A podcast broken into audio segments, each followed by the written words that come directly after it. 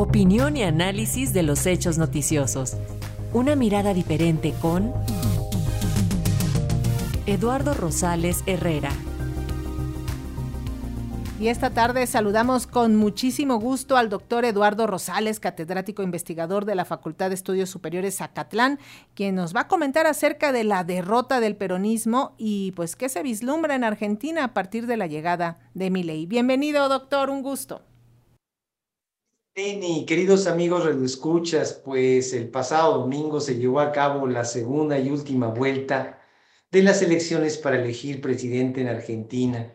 El resultado, pues francamente, fue la crónica de un triunfo anunciado, un triunfo del candidato ultraconservador del opositor partido La Libertad Avanza, este, eh, Javier Milei, con un 55.69 contra el 44.30% de los votos. Eh, el triunfo de, de Milei, pues reitero, era, era de esperarse después de haber alcanzado el segundo lugar en la primera vuelta, pero para la segunda las encuestas le dieron una ventaja de entre 3 y 4%. Al final obtuvo una ventaja de más del 11%.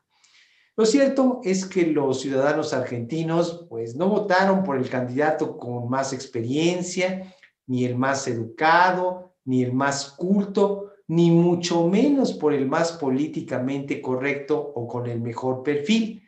Todo lo contrario, votaron desde el hartazgo, desde la víscera, desde la frustración por la inflación descontrolada, por la constante devaluación de su moneda, por la pérdida del poder adquisitivo, por el incremento de la pobreza y por prácticamente la deuda impagable.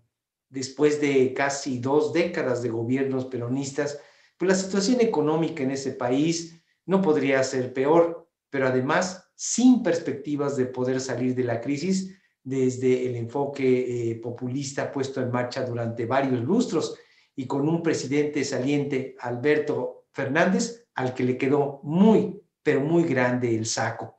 Por lo que respecta a Milei, pues es un individuo con algunas alteraciones en su carácter, temperamento y personalidad, que pues durante su campaña utilizó un lenguaje directo, agresivo, populista y hasta basado en las teorías de la conspiración, con el que propuso medidas diversas y hasta contradictorias, como prohibir el aborto, pero permitir la venta de, órganos y la aportación de armas, o cerrar el Banco Central, adelgazar el Estado y recortar el gasto público, desaparecer varios ministerios, reducir los impuestos, privatizar, privatizar empresas estatales, dolarizar la economía y en política exterior formar un grupo de amigos con Estados Unidos e Israel, imagínense, y continuar los esfuerzos para que las Islas Malvinas regresen a la soberanía argentina.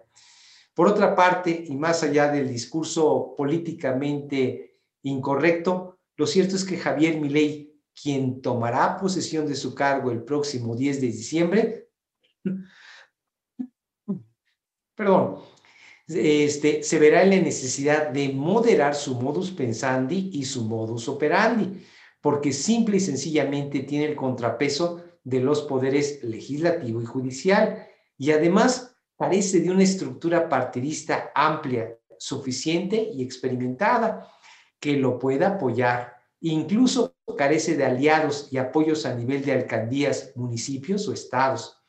Por lo que respecta al poder legislativo, en las primeras votaciones de octubre se eligieron a 130 de los 257 diputados, es decir, la mitad de los escaños. Y por lo que respecta al Senado, solo se pusieron en juego 24 de las 72 bancas que lo componen.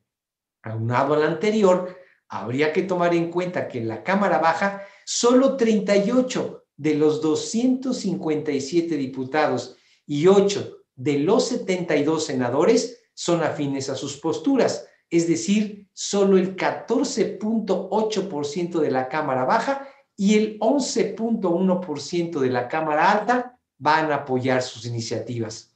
Como se puede observar, mi ley no solo es un gobierno dividido, sino francamente minoritario en el Congreso. En estas circunstancias y de no moderar sus posturas, hasta correría el riesgo de ser destituido en algún momento de su administración. Algo que desde luego sería mala noticia para Argentina, porque la población no solo enfrentaría una terrible crisis económica que podría empeorar, sino también una profunda crisis política que pondría en riesgo la democracia de ese país. De cualquier manera, y no obstante que Milei triunfó en los comicios del pasado domingo, hay que tomar en cuenta que el presidente electo tiene que pagar facturas por los favores y apoyos recibidos. El primero en la lista es Mauricio Macri, expresidente argentina de 2015 a 2019 y quien lo ha asesorado a lo largo de toda su campaña.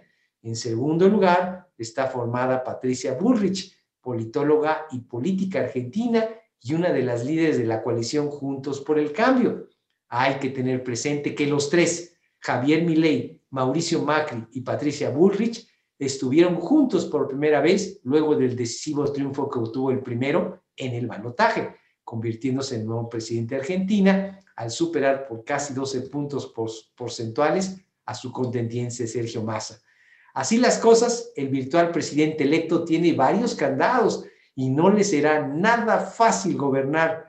Difícilmente algún titular de un poder ejecutivo puede gobernar en solitario, aún y contando con el apoyo este, mayoritario de, de la ciudadanía. Lo cierto, lo cierto es que Argentina está que arde. Esa es la verdad.